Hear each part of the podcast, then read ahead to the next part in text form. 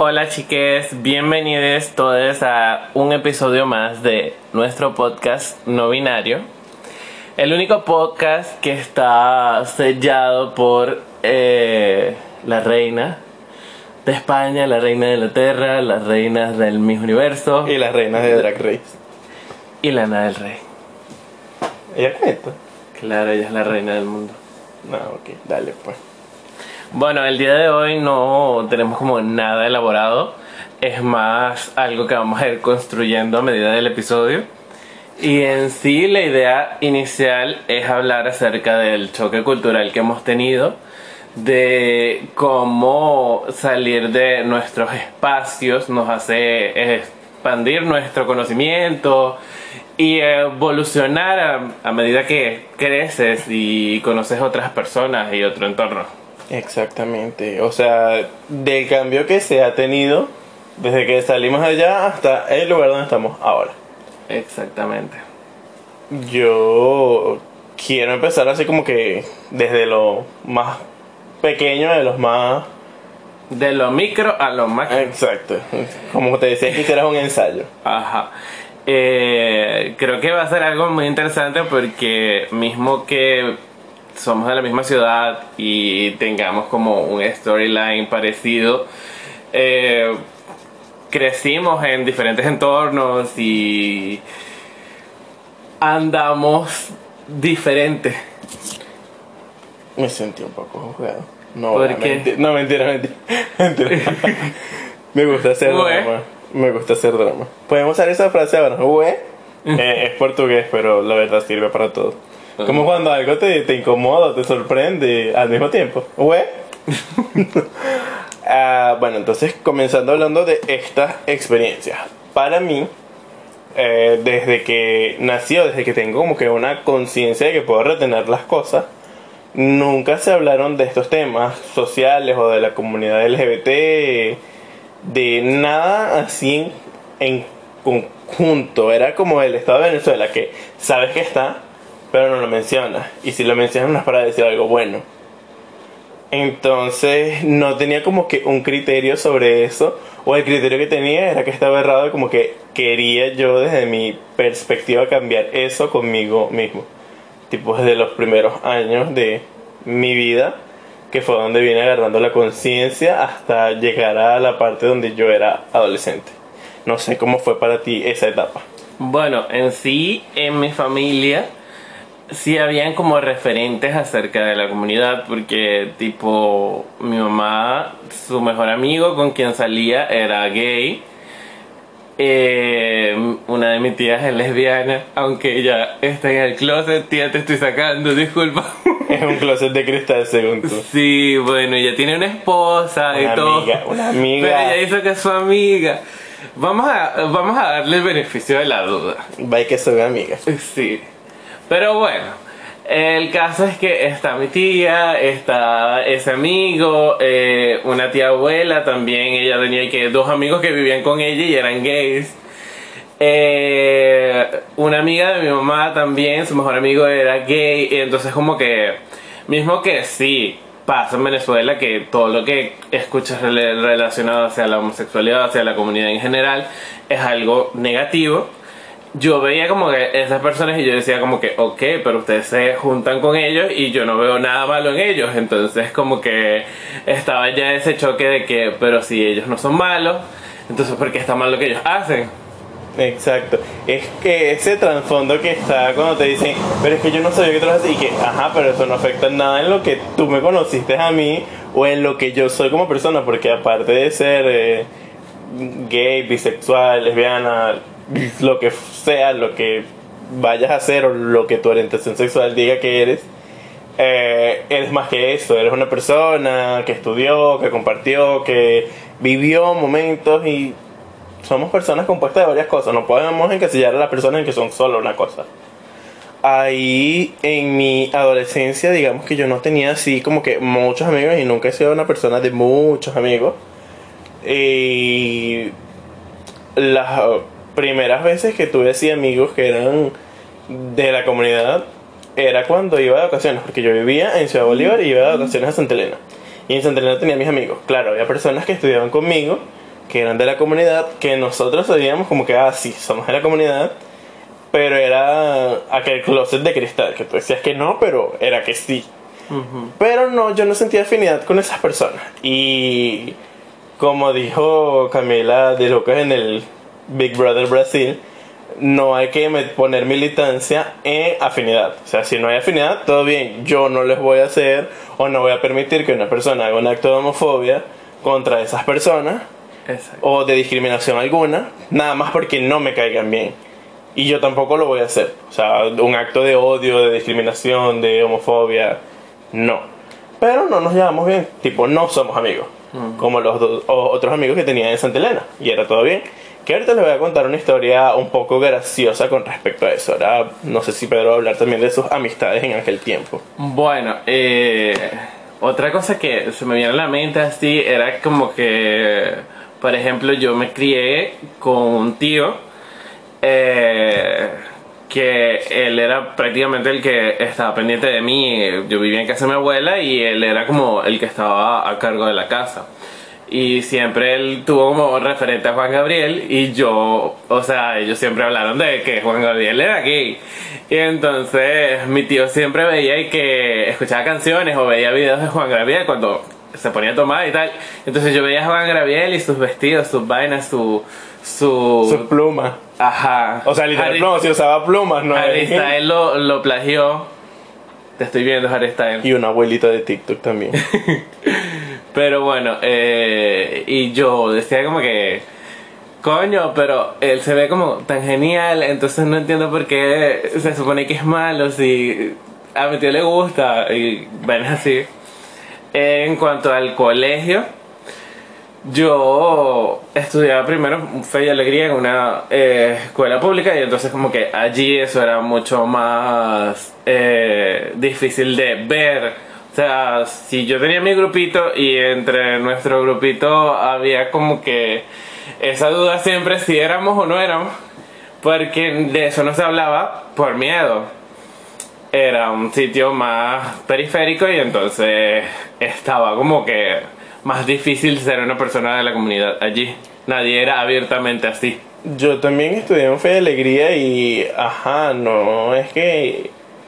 Es como te digo, yo nunca fui una persona de, de muchos amigos, entonces como que los amigos que tenían, como que sí, como que no. Ahí después fue que me volví a mudar porque, ajá, fue la infancia de los...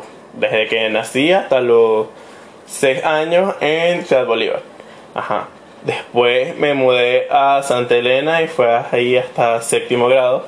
Ahí en octavo grado estoy volviendo a eh, Ciudad Bolívar y en Ciudad Bolívar era que no tenía los amigos, o sea, lo que estaba contando en aquella etapa.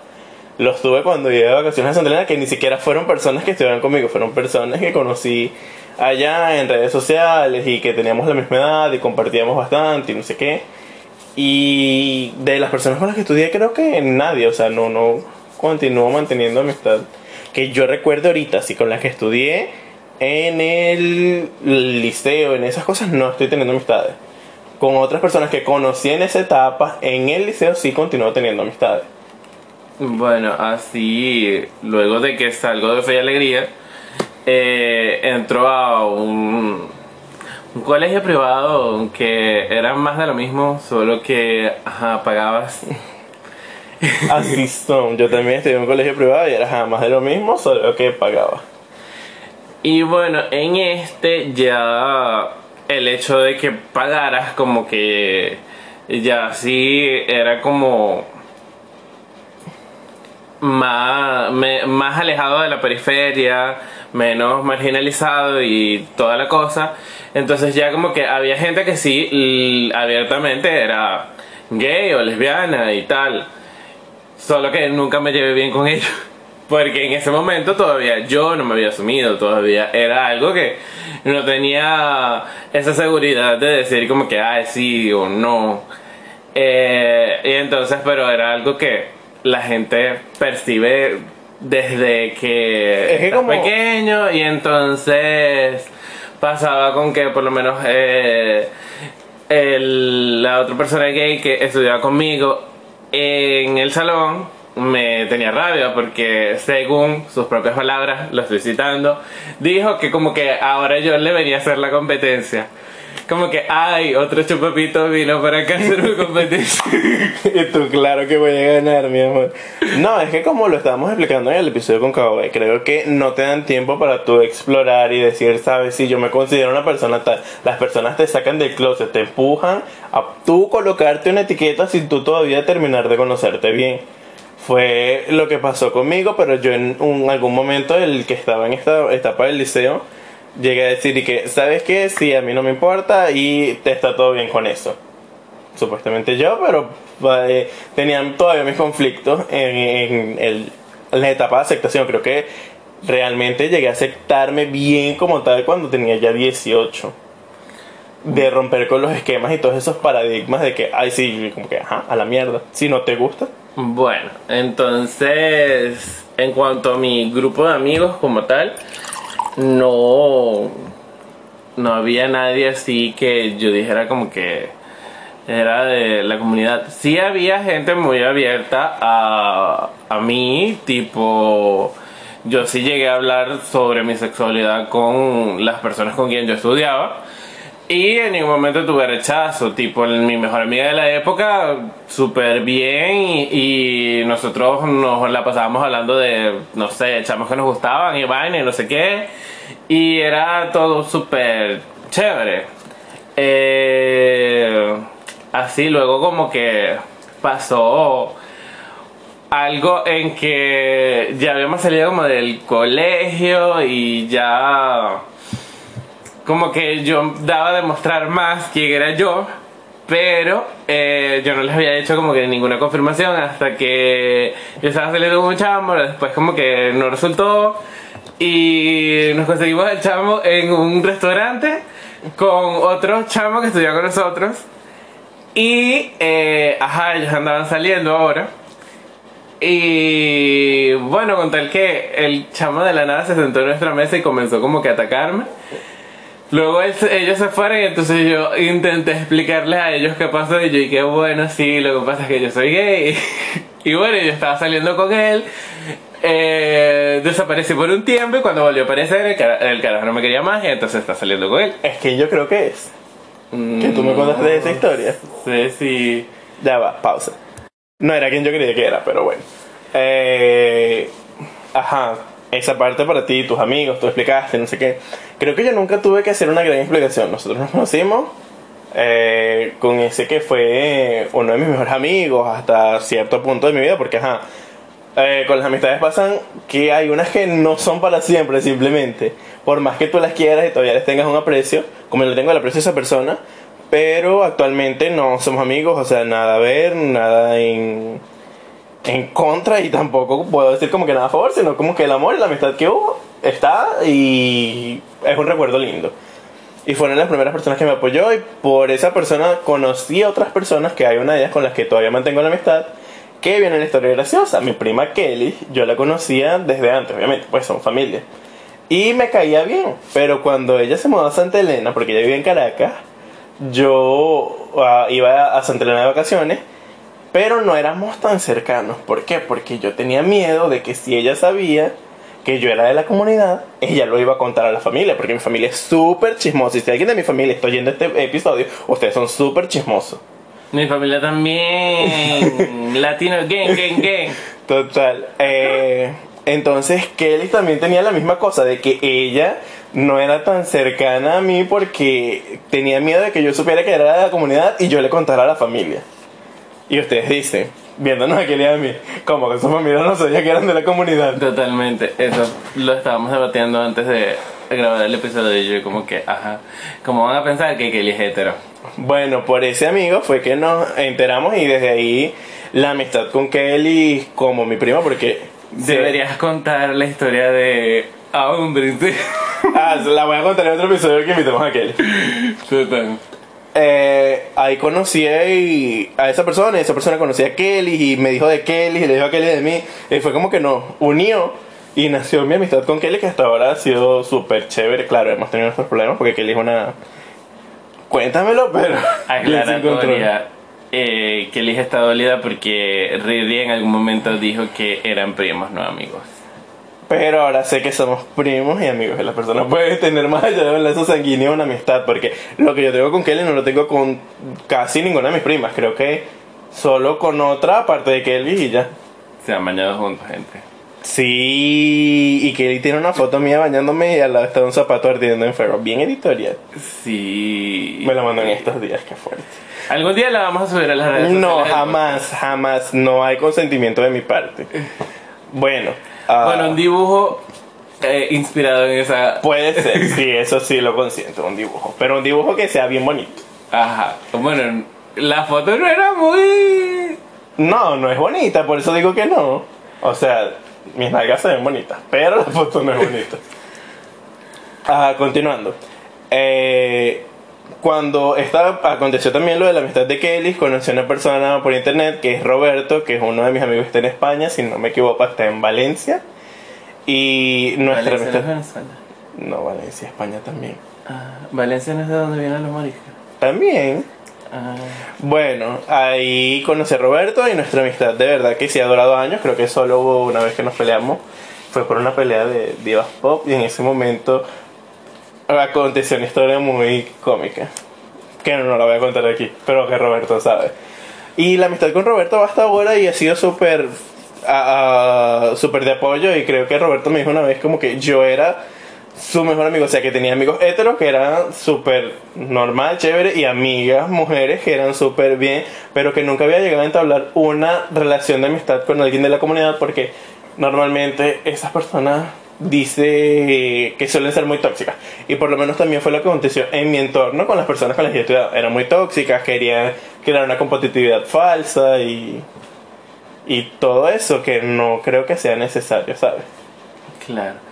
Bueno, en mi caso, como que ya empiezo a tener amigos que me comprenden. eh, en el sentido de mi orientación, en el que no es como que hay algo que no se puede hablar, tipo, eh, si había personas heteros con quien yo hablaba de esos temas y como que, ajá, podíamos darnos bien, pero mayormente las personas era como que era algo que no se toca, tipo mi prima, eh, actualmente igualito nosotros no hablamos exactamente de como que que me gusta a mí ni nada porque como que se siente raro todavía. Eh, ya cuando ya entró a la universidad porque yo empecé a estudiar allá en Venezuela eh, conocí a una de mis mejores amigas y entonces como que ella es bi, yo soy gay y entonces bueno con tal que nos juntamos y paralelo a eso también conocí a otros amigos por internet. Eh, y entonces mi círculo era como muy cerrado y mi ambiente en sí era como medio opresivo porque mismo que yo tenía la libertad a veces porque yo vivía solo con mis papás era algo muy restricto. Entonces tipo cuando llegaban mis papás era algo que yo no podía salir a ningún lado ni podía ver a nadie ni nadie me podía visitar ni nada. Tú eras Ana Montana pues y también estaba el hecho de que, como estaba diciendo, mi familia es muy chismosa y mi familia anda por todos lados de la ciudad. Y entonces, como que siempre que iba a salir era como aquella tensión de, ay, me puedo conseguir una familia. Inclusive, una vez fui a rumbear eh, y en una de esas fiestas me conseguí a mi abuela. que a tu abuela Sí, mi abuela estaba allí con un gogo boy. que que icónica tu abuela en esa parte que estaba con Coco Boy pero qué fuerte que te haya conseguido la fiesta Algún día les voy a contar esa historia. Es muy divertida. eh, Bueno, que- con tal en resumido, eh, siento que por lo menos mi entorno en cuanto a lo de Venezuela era precario en cuanto a saber cómo- quién soy yo como, como gay, qué es mi comunidad, eh, qué puedo esperar yo. Para mí Venezuela era vivir en la sombra de algo, vivir eh, con miedo de... No sentía que podía ser yo 100% allá. En esa parte ahí, como que cuando te dije que salí del liceo, como que, ay, apreté el botón de que todo a la mierda y voy a hacer yo, soy lacra.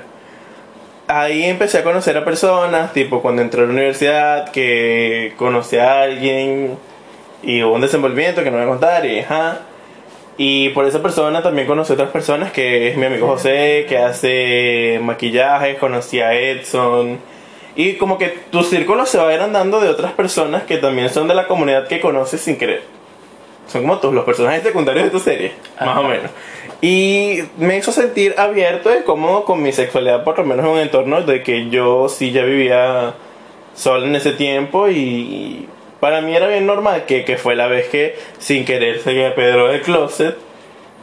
Cuenta la historia tú, anda. Bueno, eh, ya estaba en la universidad y eh, como que ya era algo evidente para mí, pero igualito no era algo como que yo quería compartir ni que la gente supiera todavía. Eh, quien sabía era alguien que era sumamente cercano a mí entonces yo como que trataba de, de ser bien eh, discreto con lo que yo hacía. Ujú. Eh, ay, ahorita recordando, no hablé de Jason. Bueno, tengo un amigo que era como que Menciones honoríficas de Jason.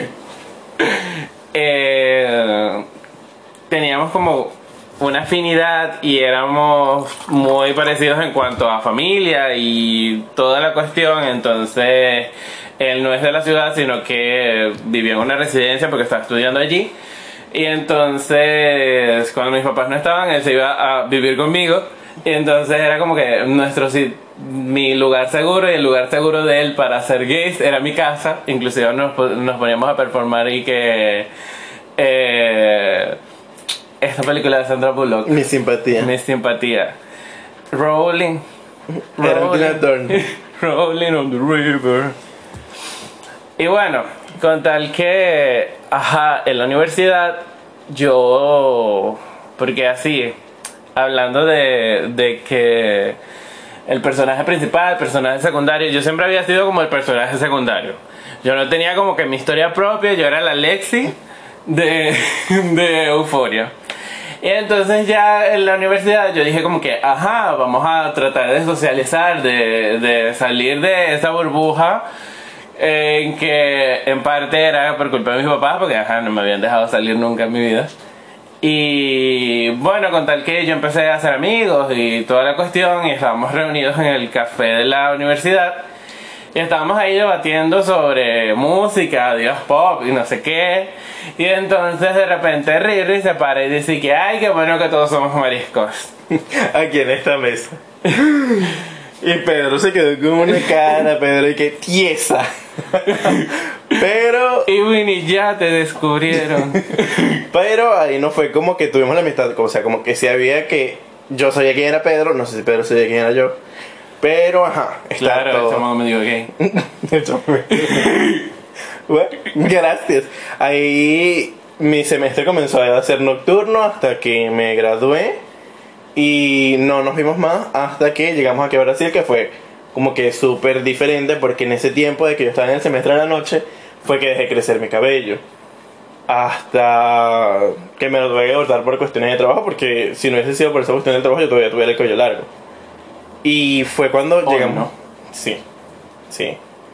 Llegamos a Brasil y Brasil es totalmente diferente a lo que es Venezuela en cuanto a personas de la comunidad, en cuanto a ambientes seguros. Claro, sí, no te voy a decir que no hay homofobia aquí en Brasil porque te estaría Ni que mintiendo. todo es perfecto ni nada. Eh, cuando yo llegué aquí a Brasil, yo llegué totalmente solo, o sea, yo no conocía a nadie, no tenía a nadie, era yo en mi soledad. Yo era de las personas que agarraba y se iba al shopping a comer solo y quizás en alguna página de memes hay una foto mía comiendo solo y que eh, libertad y. Este es amar de ti mismo, salir solo a comer.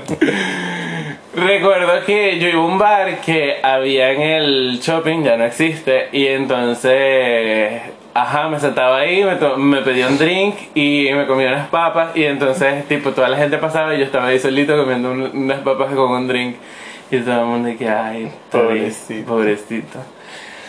Bueno, con tal que Para mí, eh, llegar a Brasil es como que abrirte a un mundo de posibilidades. Era algo que estábamos debatiendo en estos días, porque, eh, en fin, no voy a, hablar, a profundizar mucho sobre eso, pero, tipo, un amigo estaba haciendo un, eh, un producto.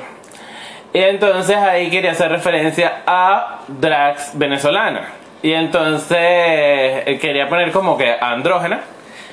Y en fin, andrógena para mí no es como un referente drag de Venezuela. Y con tal que yo comencé a pensar y que cuál es la drag que tenemos como exponente así, porque obviamente tenemos muchas drags en Venezuela, pero alguien que dé la cara por nosotros en algún medio. Y entonces ahí se ve como que no está explorado esa, ese tipo de cosas. No vemos, tipo, en Televen hay una, pero es súper caricaturesco. Y es algo más como para que los héteros se puedan reír de ella y no con ella. O que reproducen como muchos de estos roles de género y machismo, misoginia y toda la cuestión. Entonces, ya cuando llegas aquí y ves el, la gran gama de personajes, esto referente a drag, como por ejemplo Pablo, eh, Gloria, Lía o de otras ramas, tipo esta Samira, que ella hace eh, streaming, está Bianca, que ella es beauty y modelo. Que eso para mí era algo como que en mi cabeza entraba que solo estaba en Estados Unidos porque yo tenía que la escuela RuPaul Drag Race. Y que eso no era como que normal de ver en todo lugar. La única drag que conocí, que, que o sea, conocí su trabajo, no fue que yo la conocí porque infelizmente murió, fue Miss Veneno Frank Park. Y la verdad es que sí me gustaba bastante el trabajo de Miss Veneno, era una persona muy obscena, era un chiste, pero era un chiste de sí misma, no es que ella sea un chiste de la comunidad. Ella era un chiste de ella misma, y si no saben quién, son- quién, quién es, es la que hace la presentación que dice, soy más estruendosa que el relámpago de Catatumbo, y, y esas cosas, entonces fue como que la única drag que conocí así de Venezuela que me gustaba su trabajo. Y luego cuando vine a Brasil, que tuve aquel mundo entero de drags haciendo música, yo pensaba que eso no era posible. Y es que, o sea, la ves en todos los ámbitos. Tipo, está Pablo, que es súper reconocida y ha hecho muchos géneros. Y entonces luego ves a Lía, que va algo direccionado más a un género más marginalizado, que es el funk. Eh, de ahí ves, no sé, a, a Kika Boom, que ya es algo más nacional. Y bien compositora de sus canciones y de las otras drags también. Inclusive de, de personas cis, hetero, tipo eh, Kika ha, ha trabajado incluso con Luisa Sonso. Deja Gloria Groovy que es también fantástica su drag. Su drag y su arte drag son de otro nivel. También está Kika, ah, Kaya Conky, todas estas espectro de drags y otras que también mm, que no conocemos, pero que seguramente tienen un trabajo maravilloso.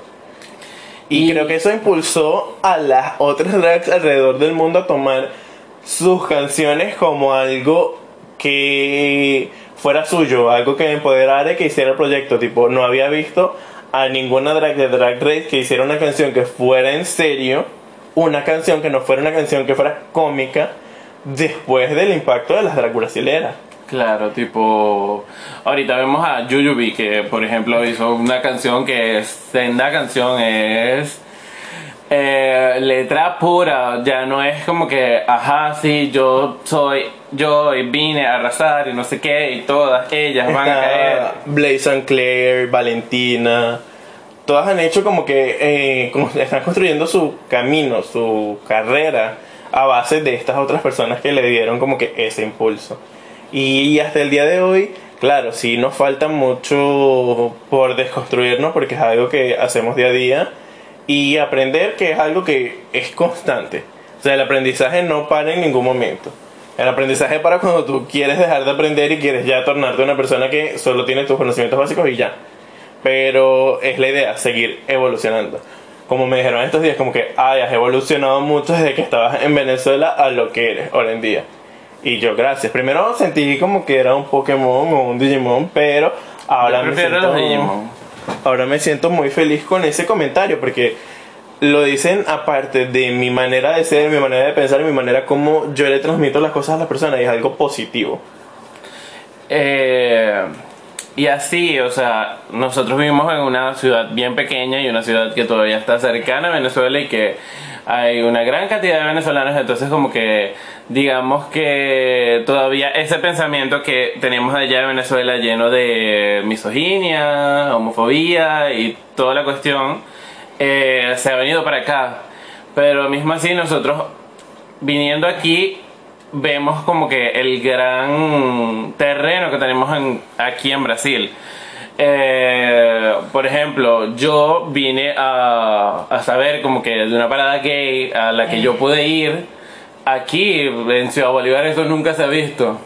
Eh, O si se ha visto como que no, no nos hubiésemos arriesgado a ir porque, ajá, la familia, los chismes, o no sería tanto de nuestro estilo, eh, porque son más carnestulentas, no sé, no soy súper fan del carnaval de allá de Venezuela, pero de aquí sí es chévere, los hits de carnaval son hits pop que puedes bailar y son súper buenos.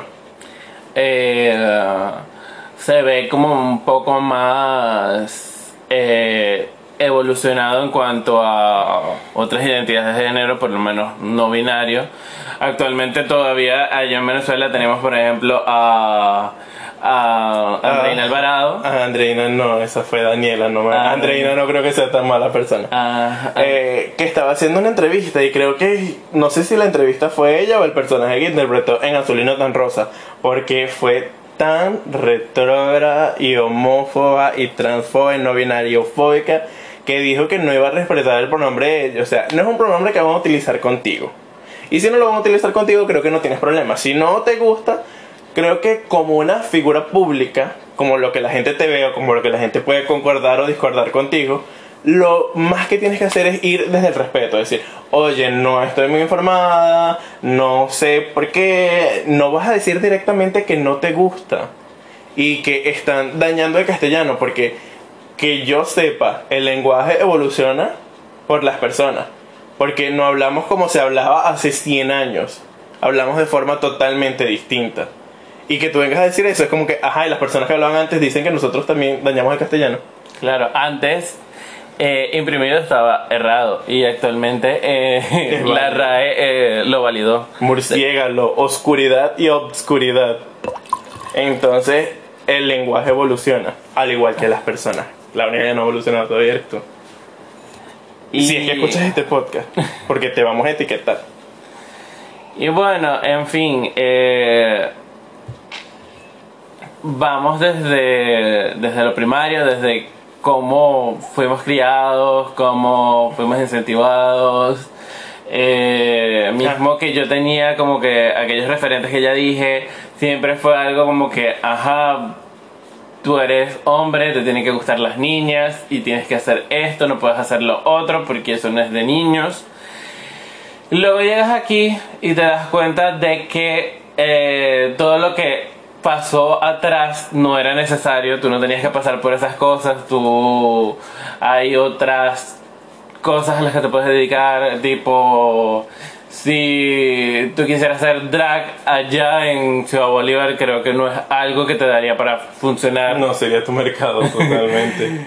Eh, es algo como también lo que estaban diciendo Bianca de la Fenci y ese menino en un video que colaboraron, en que a veces como que ser afeminado en ciertas ciudades como que no es lo que lo que puedes hacer. Está mal que no seamos aceptados en todos los, los espacios que queramos pero a veces hay que preservar nuestra seguridad y por lo menos venir aquí ya fue un cambio para nosotros, ya fue algo para abrirnos, expresarnos, eh, sacar el verdadero yo de nosotros. En mi situación fue así como que, ajá, yo había comenzado a romper estos esquemas de que pintándome las uñas, de que el cabello largo y ahora nunca había pensado en mí con ideas de unos zarcillos, ahora tengo zarcillos, me tengo que crecer más las uñas, voy a hacerme las uñas, no tengo el cabello largo, pero espero volver a tenerlo algún día.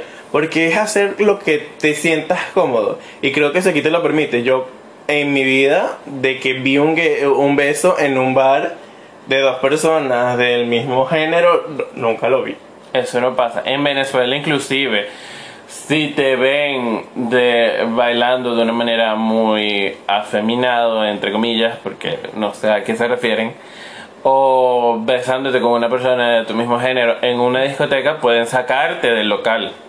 En cambio aquí es diferente, aquí lo he visto en varios lugares y creo que el bar que vamos ahora a beber es bien normal. Ajá. Y ponte, si hay en cada lugar hay sitios donde no, no le va a gustar, pero no es como que van a tener aquella cosa de que te van a ir a sacar, cosa que ya en Venezuela lo hacen. Porque eso aquí ya es penalizado, eso aquí Sí. homofobia ya es penalizado y ajá, es discriminación hacia las personas que están solamente expresando su amor. Y si lo hacen, hacemos como hicieron en Six Flags, pues un besotón afuera de ese local. A ver qué pedo. Todas contra todas. Y es bueno saber que como que por lo menos en la ciudad más pequeña que estamos y que aún se siente como que sí ha avanzado mucho a como está en Venezuela, imagínate conocer ciudades más grandes o ciudades más avanzadas. Que Para- lo vamos a estar haciendo porque vamos a ir a Río de Janeiro. Y entonces... Para mí, abordando de nuevo el mundo drag, para mí el mundo drag me ha abierto mucho la mente en cuanto a mí, a quien soy. Eh, inclusive ahorita actualmente ya no soy muy de ver RuPaul. Eh, creo que más acompañé la, la temporada 4 de La Más Draga de lo que eh, las últimas temporadas de RuPaul Drag Race. Eh, creo que es por una cuestión de afinidad. Me siento más identificado porque se es en un contexto de Latinoamérica.